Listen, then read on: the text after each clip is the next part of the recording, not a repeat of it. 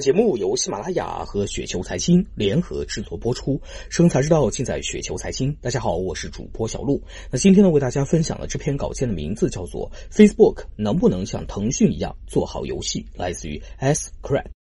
首先呢，说一个有点好玩的事情啊，作为一条产品狗。发现呢，居然有一个同事是跟 Sky 呢同期开始打职业的资深老玩家，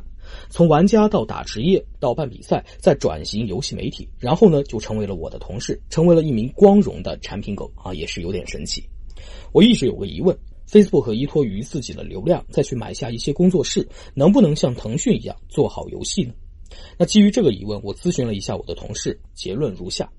第一点。Facebook 在游戏行业通过流量只做分发赚的钱呢，不一定会比腾讯这种做自研和代运营赚的少，因为游戏行业很大一笔钱是被渠道赚去了，而且是 easy money。那这一点呢，我暂时存疑，需要调研一下。那第二点，腾讯在游戏行业虽然几个大作都不算是自研的，但是腾讯在游戏行业至少有几点做的是比较好的。第一点，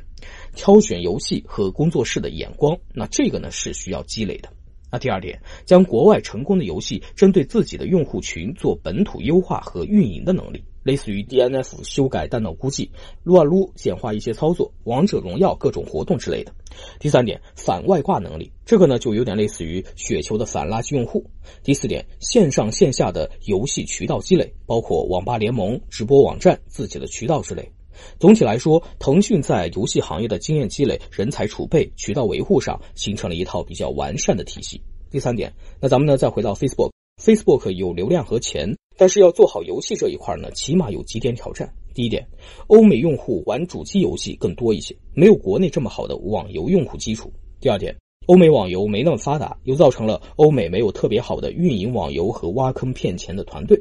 第三点，游戏行业的经验积累和人才储备不是有钱投资一些工作室就能够一蹴而就的。这个呢是一个 hard word 啊，更何况呢好一点的工作室很多呢都已经被买了。结论就是，Facebook 要想像腾讯一样将一个游戏呢做成一个收入的重要来源，是一件很难的事情，并不是有钱和流量就能够一定做好的。现在看起来，通过卖广告分一杯羹，好像更合适一些。